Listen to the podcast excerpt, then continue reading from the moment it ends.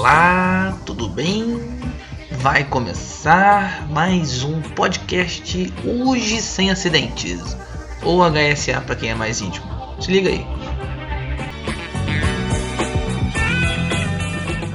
Bom pessoal, bom dia, boa tarde, boa noite.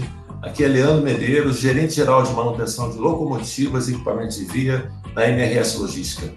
Estamos aqui no nosso podcast do Hoje Sem Acidente, ou HSA, para os mais íntimos. Nosso papo hoje vai ser sobre ato inseguro. Para falar isso, sempre tenho do meu lado aqui meus fiéis escudeiros, Chiquinho, o argentino dinossauro. Fala aí, Chiquinho, dá um bom, bom dia, boa tarde para a galera. Bom dia, pessoal, boa tarde, boa noite. Sejam muito bem-vindos aí ao nosso podcast. Aproveitem. E também, sempre conosco, o sofredor ou estagiário, guerreiro Itamar. Fala aí, Itamar. Olá, pessoal, bom dia, boa tarde. Prazer estar aqui com vocês de novo. Muito bem, já que o tema é ato inseguro, vale relembrar por que, que colocar esse tema aqui como importante. Foram, em, no ano de 2015 a 2020, foram 13 acidentes típicos na gerência geral, envolvendo um ato inseguro. Desses 13, 8, né? podemos dizer como ato inseguro. É importante a gente lembrar que existe definição para isso. Nós cometemos um ato inseguro quando nos expomos a um risco desnecessariamente. Então mantenham a atenção em todas as atividades. Um ato seguro acontece com atitude segura. Sempre uma coisa está ligada à outra. Posso dar para vocês aqui alguns exemplos, né? É, quando é que nós cometemos um ato seguro? Quando não percebemos um risco iminente, quando improvisamos uma ferramenta, quando não usamos um EPI que está descrito para aquela atividade, quando desrespeitamos um procedimento, lembrando que um dos nossos valores é respeito ao procedimento, quando não participamos ativamente de uma PR e quando não fazemos um pré-uso. Né? Tenha sempre a certeza que foi feito um pré-uso antes de realizar uma atividade. Bom, eu vou dizer básico para vocês: o ato seguro pode acontecer de uma forma consciente ou inconsciente. Então, pessoal, para trazer para nós um pouco dessa realidade, eu convido aqui um dos nossos amigos para falar sobre isso. O nome dele é Rafael Pereira, ele é gerente da oficina Grande Metrópole de Barra do Piraí, músico quase profissional, cantor e guitarrista juramentado. Rafael já trabalhou em banca de revista, Rafael trabalhou em várias áreas da, da, do corporativo, da segurança, é, produção industrial aqui na MRS e foram. Eu queria saber dele as experiências antes da MRS. Eu acho que isso que agrega para a galera entender um pouquinho. Fala aí, Rafael, dá um cumprimento à turma aí. Bom dia, boa tarde, boa noite aí, pessoal. Obrigado pela introdução aí, muito maior do que eu mereço mas realmente já fiz algumas coisas aí nessa minha, na minha jornada. Né? Antes de eu, de eu vir para a ferrovia, eu entrei na ferrovia como terceirizado lá em 2005, aqui na, na equipe de limpeza aqui da, da oficina de locomotivas, inclusive. Depois eu passei pela eletroeletrônica, vagões, até que eu fui para a área de segurança. Mas antes disso também fiz algumas coisas, né? Coloquei, eu fazia alguns serviços de som mecânico em algumas boates e tal, o Leandro sabe da história. Já trabalhei em supermercado, já, já fiz bastante coisa. E aí eu fui fazer o curso técnico de segurança, cresci na área de segurança, né? Na minha carreira inicial, aí, os cinco primeiros anos foram todos na área de segurança, até que eu fui, me especializei em manutenção e vim para cá, vim para trabalhar em locomotivas, tive uma experiência em vagões e agora estou de volta. Estou de volta de novo com o Leandro, né? Trabalhamos juntos em vagões, né, Leandro? E agora estamos juntos de novo em locomotivas. Rafael, agora me explica uma história seguinte. Que história é essa que o pessoal chamava de fantasma? Conta pra gente.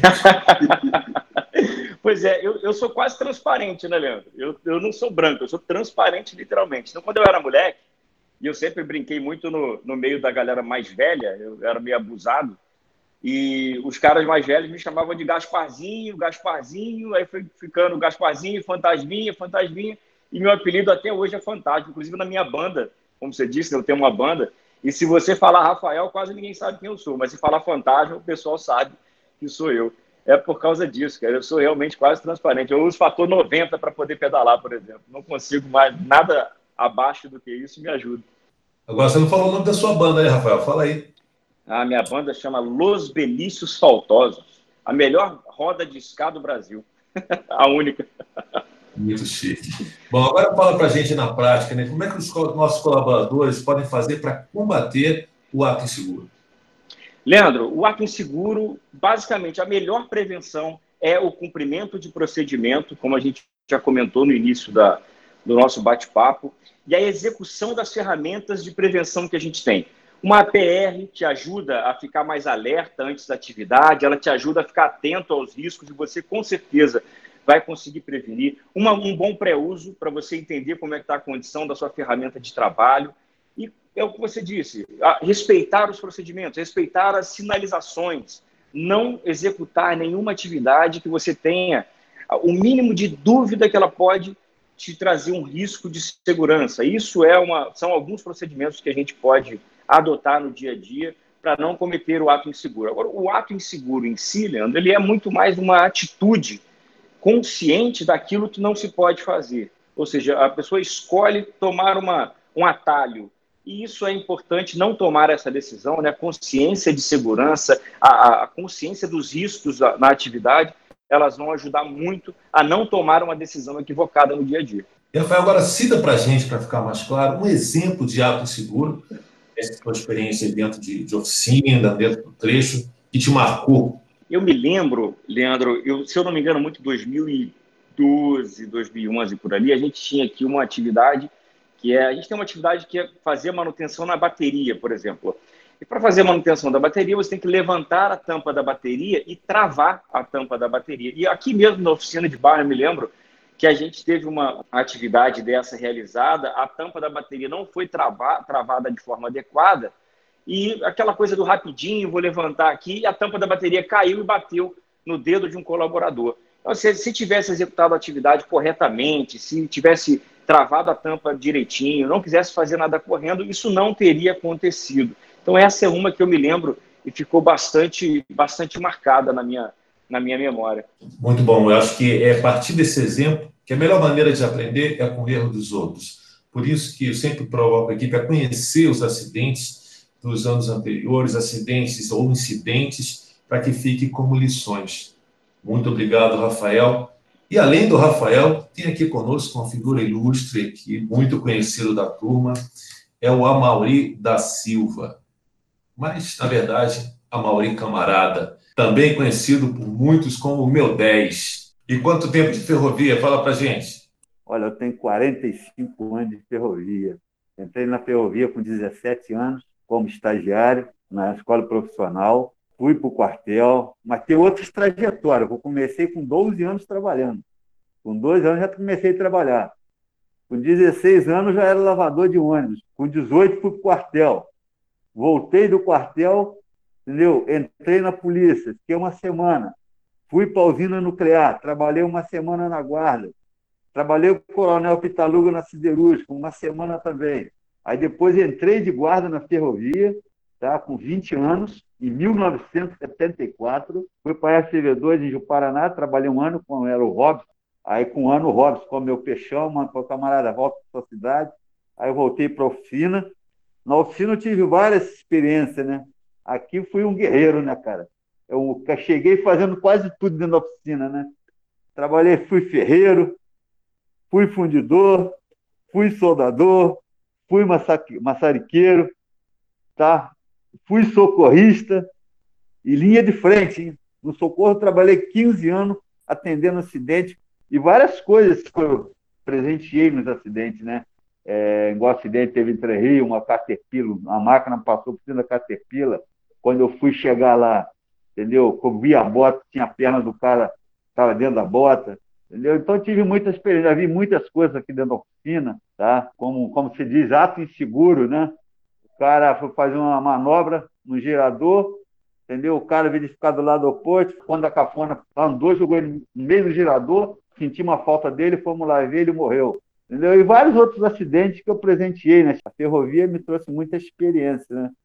Como eu falo para você, né? O ato inseguro também ele traz muitas, muitas, muitas coisas erradas para a gente. Eu tive um acidente aqui dentro. Eu nunca acreditei que poderia acontecer comigo.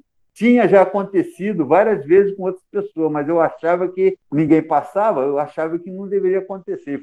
Explica melhor para a gente essa, essa situação que você se envolveu, para que a gente possa trazer essa lição para a gente. Explica melhor onde foi, como foi. Era, foi no 2013, tá? Eu vim para fazer o pernoite, tá? Aí o que aconteceu? Eu tinha uma máquina no lavador, mas ela tem a passarela. E aquela passarela, quem fez foi eu mesmo. Eu mesmo fiz aquela passarela na solda elétrica. Tá? Foi um trabalho meu. Tá? Então, foi um trabalho meu. Tá? Então, o que acontece? Aquele próprio trabalho que eu fiz, eu sofri esse acidente. Tá? Tinha uma máquina lá, tá? já tinha acontecido, as pessoas subiam, eu via as pessoas subir e nada acontecia. Tá? E eu achava que estava normal. Tá? Eu cheguei, estava todo equipamento, o capacete, protetor ocular, estava com tudo. Quando eu subi, naquela, naquela ansiedade, tá? eu subi e dei uma cabeçada no, na, passa, na, na, no, no, na passarela lá. Tá? Quando eu dei aquela cabeçada, tá? devido à minha resistência, o treino que eu tenho, entendeu? Eu suportei o impacto. Tá? Mas aquele impacto foi tão forte que neutralizou o movimento motor do meu corpo. Eu ainda tentei segurar no corrimão. Tá? Quando eu segurei no corrimão, tá? Ah, o que acontece? Meu motor começou a fracassar, porque caí para trás. Caí para trás, quando eu caí para trás, eu estava com a jugular, entendeu? Estava de capacete, estava abafador, estava tudo. A pá jugular deu 12 pontos na minha cabeça. Tá? Foi aonde eu fiquei um minuto sem movimento motor, devido ao impacto que, que eu sofri naquela queda. Aí eu disse para gente, não me coloca a mão, eu estou sem movimento motor, minha perna de um lado, o braço do outro, tá? Aí me colocaram, aí passou mais um minuto, os movimentos começaram a voltar, tá? Aí todo mundo fez, me neutralizou, me levou para Santa Casa, tá? Mas eu estava ciente de tudo que estava acontecendo, tá? Depois que voltou o movimento. Aí fui para Santa Casa, vou até mandei de falar, quando quiser colocar ponto, dar o ponto, eu falei, não precisa nem colocar anestesia, não, pode mandar costura aí. Tá? Pegaram minha custódia sem anestesia, sem nada. Aí eu fiquei, ele teve mais horas lá, tá? Fiquei mais horas lá. Aí o Rafael já estava lá, estava ele, na ele, o Rafael e Neymar. Aí me levaram para casa, tá? Onde eu agradeço ele até hoje pelo carinho que estiveram comigo, tá? essa importância foi muito bom. Toda, todo dia estava lá em casa, sabendo como eu estava, tá? E o que acontece? Graças a Deus correu tudo bem. Foi onde me chamaram para ir aí Juiz de Fora, explicar o porquê, eu expliquei para ele que a gente nunca acredita que vai acontecer com a gente. E eu já passei por tantas experiências na ferrovia, tá? E o que acontece? Essa foi uma das piores, né? Tá? Uma das piores. Mas correu tudo bem, graças a Deus. Estou aí na atividade, junto com você, procurando fazer o melhor, agora com mais consciência, né? Procurando ver os riscos, né? Muito bem, eu acho que fica muito bacana aí a lição e efetivamente isso, acho que um excesso de confiança levou a um ato inseguro. E isso é, se traz para a gente de maneira muito clara e poder compartilhar essa história ajuda os jovens a pensar, nunca aconteceria comigo. Achar que nunca aconteceria comigo é um, já é por si um risco da gente cometer um ato inseguro. Mas diante desse, desse relato, acho que eu tenho algumas dúvidas que queria entender. E o meu 10 surgiu quando, essa história do meu 10? Eu só ficar com medo de você, cara, daquele socão na mão. Meu 10 foi na, foi na Arco Política, em 2002. Eu saí de, de candidato a vereador e eu treino muito, né, cara? Então eu tenho, realmente tenho a mão toda calejada mesmo, tá? O punho calejado. Aí comecei a dar aquelas pancadas. Aí os caras falaram, porra, meu 10, porra, até machucou o pessoal quando chegar na câmara lá, hein? Eu vou não, cara. Falei, porra, então você tem que ir para lá. Na primeira vez eu tive 300 votos. Aí depois daquilo começou a seguir esse negócio meu 10, entendeu? O meu 10. E eu falei, cara, o homem não pode abraçar, segurar na mão leve. O homem tem que dar um black, cara.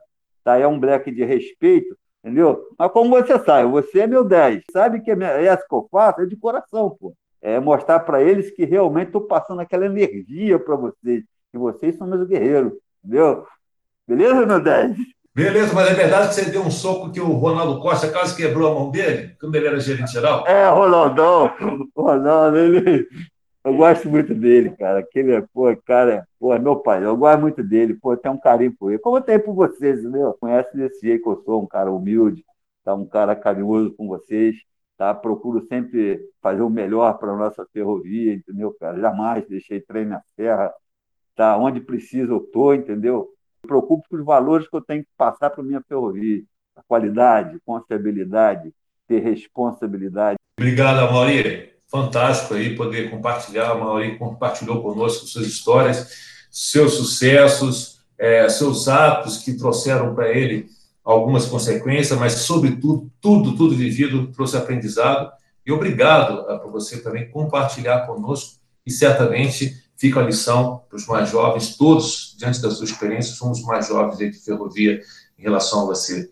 E o ato inseguro, ele permeia dentro e fora da empresa. Eu gosto de trazer para vocês as experiências que, que fazem com que, como eu disse aqui, virem aprendizado. E, Tamar, você sempre tem uma história bacana, o pessoal gosta de ouvir as histórias que você relata. Traz aí da caserna, traz aí do Exército mais uma, uma história de vida que você que te marcou em relação a exemplo de ato seguro. Opa, estagiário na área.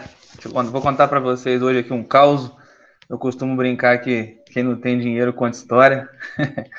Mas eu já tive um, tenho bastante história para contar, tive uma vivência boa, como eu contei no primeiro episódio aí.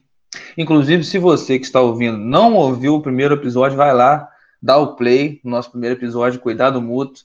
Muito bacana, eu acredito que você vai gostar. É, eu vou contar hoje para vocês um caos que aconteceu quando eu fui para Haiti. A gente, quando a gente chega no aeroporto lá, lá não tem luz elétrica por causa do terremoto, né? Então a gente entrou nos caminhões, aquela situação ali já, já foi dando um baque. Você fala, você se pergunta, será que eu estou preparado para isso tal?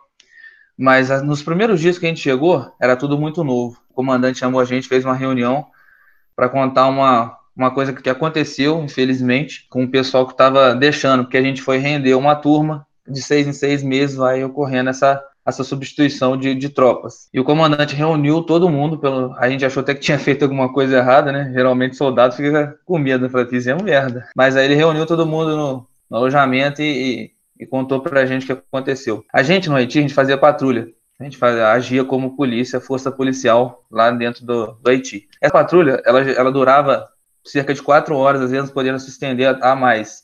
Aí você imagina, você fica quatro horas, dia sim, dia não, que às vezes você folga, durante seis meses fazendo todo esse procedimento. E tem uma série de procedimentos para você sair da base e retornar à base. Você tem que lavar os pés no cloro, porque o índice de contaminação lá é muito alto. Você tem que sair com luva, capacete, joelheira, cotoveleira, tudo adequado. Tem vários procedimentos. Aí você passa seis meses cumprindo os procedimentos. Na sua última patrulha, o comandante fez questão de chamar a atenção. Na última patrulha de um guerreiro, de um soldado, ele terminou a patrulha dele, quatro horas de patrulha, chegou na base, ele sentiu o alívio de falar assim: foi minha última, minha última patrulha. Ali ele relaxou, ele tirou o capacete, já estava dentro da base, em segurança, né? Entre aspas, só que ele descumpriu um procedimento, ele teve um ato inseguro, ele retirou o capacete em cima da viatura. A viatura passou por um quebra-mola, ele veio a se desequilibrar, caiu e teve um traumatismo craniano. Infelizmente, ele não resistiu. Era a última patrulha dele, estava dois dias de ir embora para casa. Ele, ele, trocou seis meses, seis meses cumprindo o procedimento, por dois minutos dentro da base, sem o capacete. Infelizmente, isso aí veio a, a levar a vida dele. Vou chamar a atenção para vocês. Qualquer ato inseguro é preocupante. Não cometa, mesmo que seja um segundo, você, você relaxa, um segundo, não relaxe. É nessas horas que as coisas, infelizmente, acontecem. Obrigado, Tamar. Essa é a lição que fica. Né? É a cada dia, a cada instante, tomamos decisões. E a decisão vai gerar sempre consequências. Então, obrigado aí por vocês que estavam aqui compartilhando exemplos e casos que permitiram é, a gente completasse aqui o nosso podcast de hoje, Ato Inseguro, para ficar essa lição para todos nós. E antes de concluir, eu queria aqui ouvir a mensagem final. Rafael Pereira, nosso convidado. Fala aí, Rafael. Bom, pessoal, para não fugir do tema, não cometam atos inseguros, sempre conscientes. Avaliem bem o seu local de trabalho, a ferramenta que você vai utilizar.